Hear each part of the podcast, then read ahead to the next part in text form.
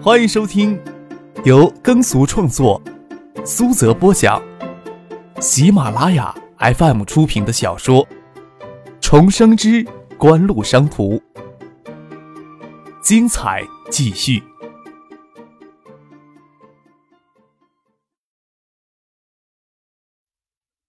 第五百一十八集。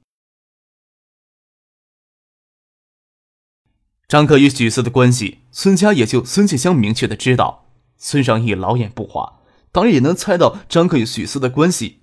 但是许四在外人面前，毕竟克制着不跟张克有过亲密的举动，他可以始终装作糊涂。看到许四站在屋檐下，他只是摊摊手，表示惊诧。孙庆萌凭借少女特有的敏感，能够知道更多。他此时陷入悲伤中难以自拔，给唐静拆下车来。看到许思站在屋檐下，甚至没有想到唐静与许思碰面后的尴尬。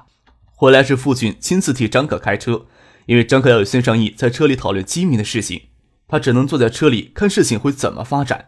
孙家也就葛明玉给蒙在鼓里。他看到许思人走到屋檐下，明亮的廊灯光芒照出他眼里还满含泪水，红肿的眼睛并没有影响他的绝美，滑落到脸上的泪水也没有干，眼睛里的泪珠控制不住的往下滑落。闪得莹莹的光泽，见许思的手紧紧握住屋檐前的栏杆，有这经用尽全身力气的感觉。看了许思抹去脸上的泪水，转身要躲到屋里去，喊住了他，说道：“许思，你过来了。发生这样的事情，让你亲自赶过来，真是过意不去。”听到了葛明玉说出许思的名字，唐静的身子就僵直站在那里，都不敢回过身来。他不知道自己要不要转过身来，还是孙静香轻踢了一下张克，朝许思那边努努嘴。虽说许思是生性善良的人，但是为孙家的保姆遇车祸过世如此伤心哭泣，多少有些让人非常意外。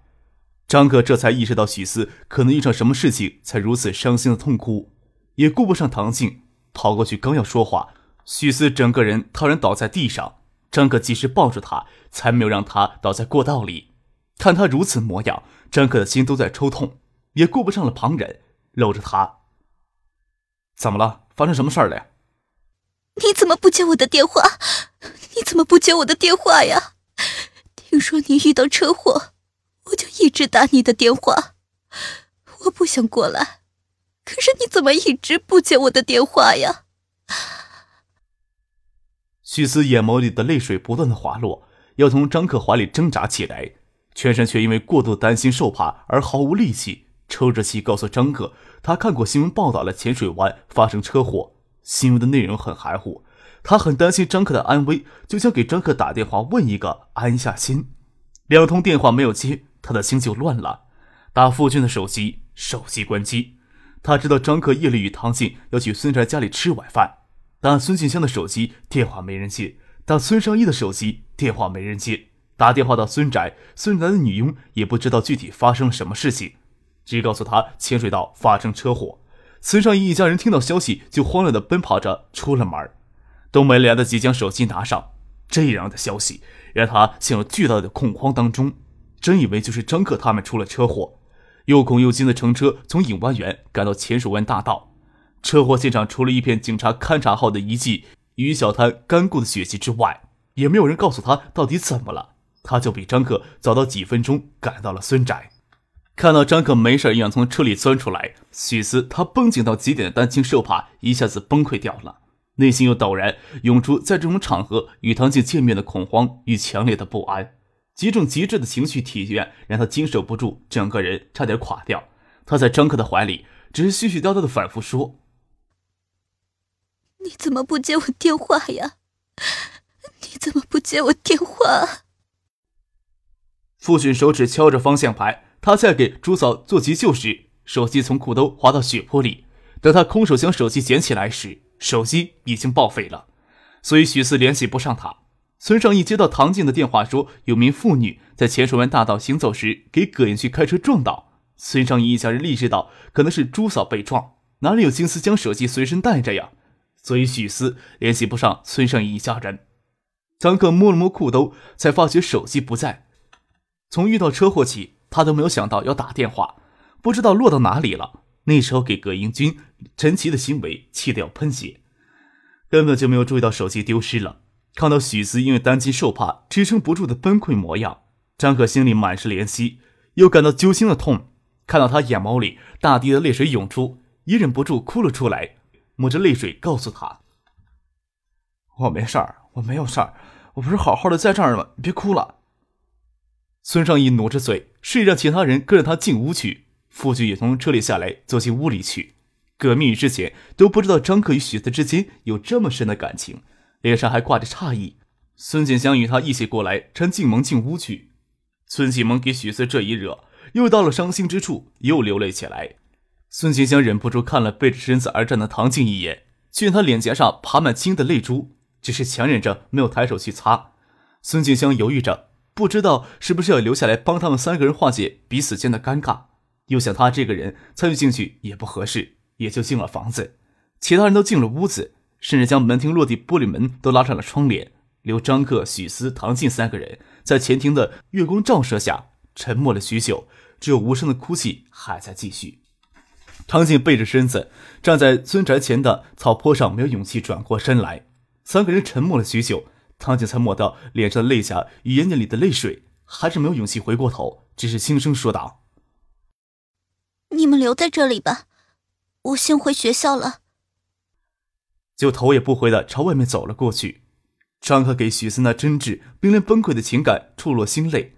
但是他最头疼的还是收拾眼下的局面。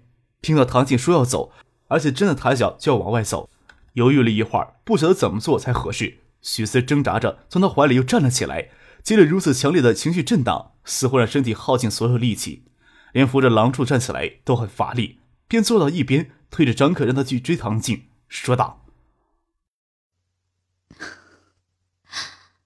我不该来的，就是担心你。”我坐一会儿就回去。张哥这时候哪里会舍得丢许思一旁呀？但是更不能让唐静就这样走回港大。孙尚义、傅俊他们进去时，有辆奔驰车没有熄火，车内灯还亮着。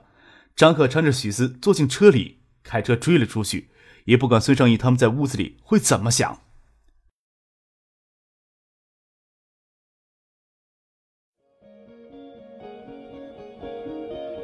您正在收听的是由喜马拉雅 FM 出品的《重生之官路商途》。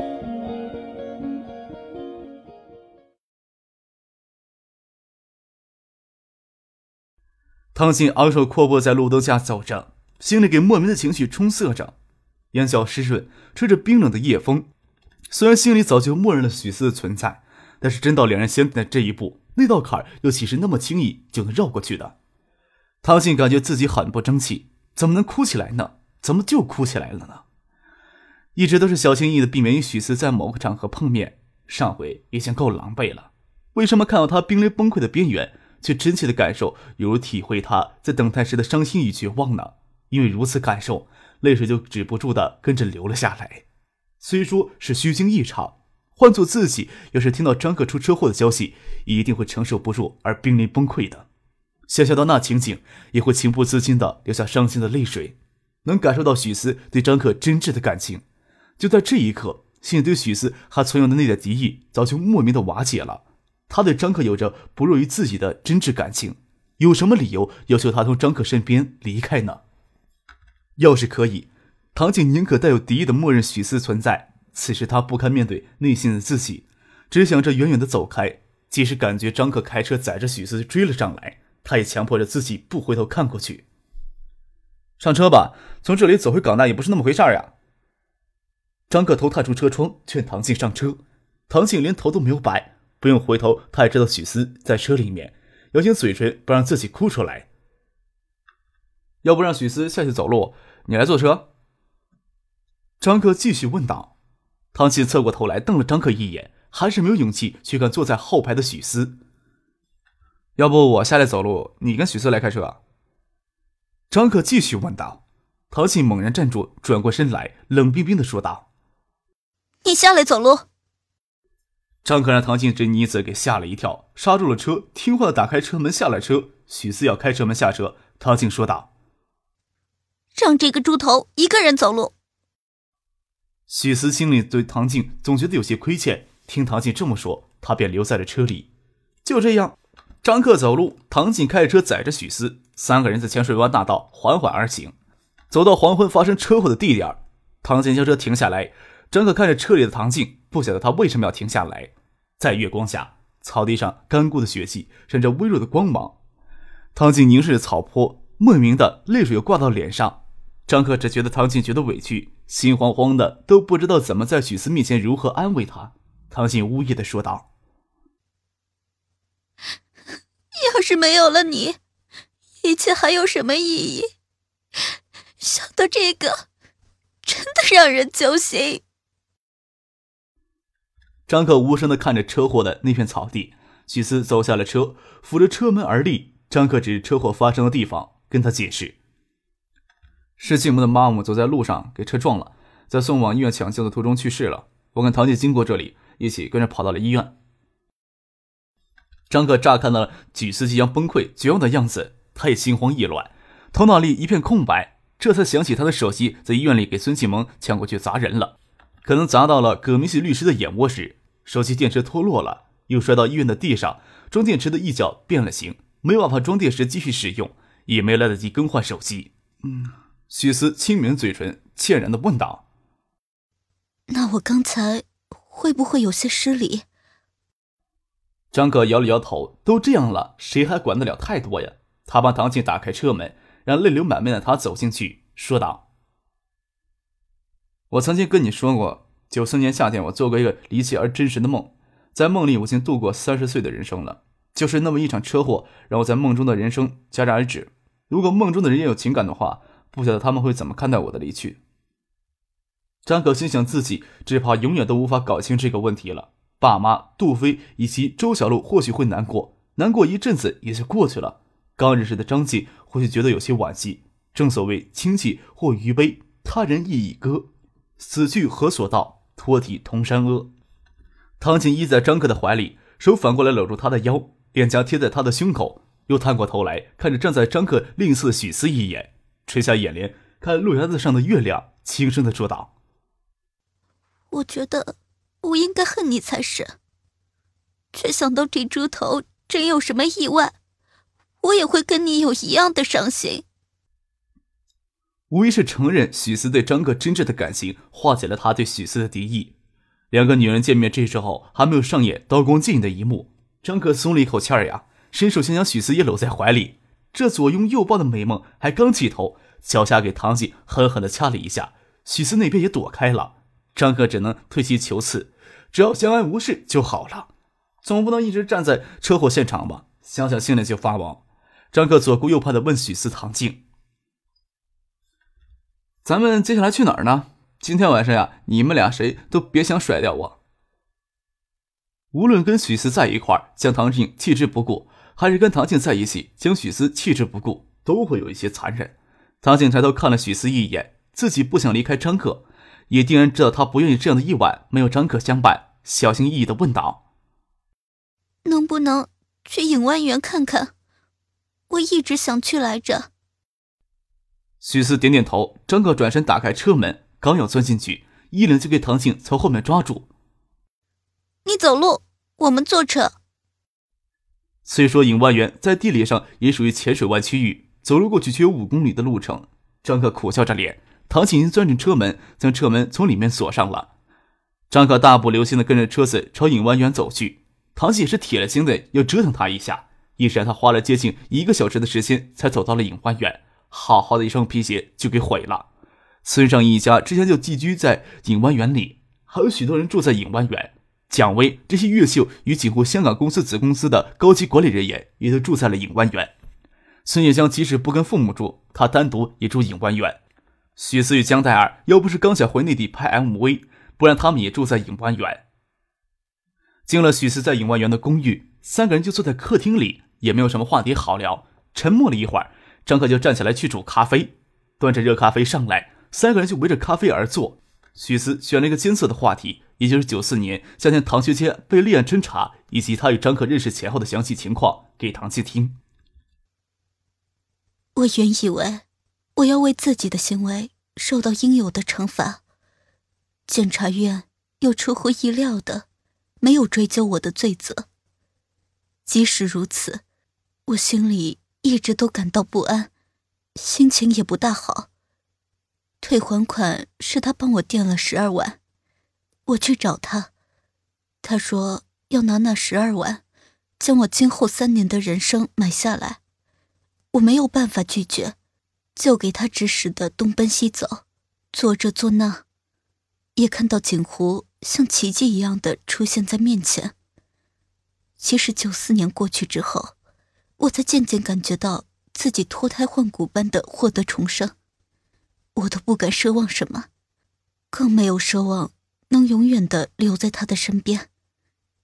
远远的凝望也好。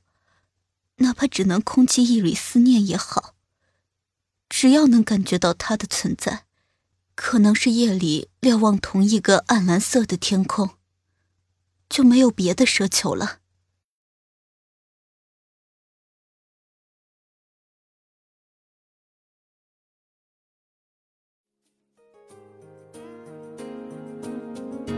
听众朋友，本集播讲完毕。感谢您的收听。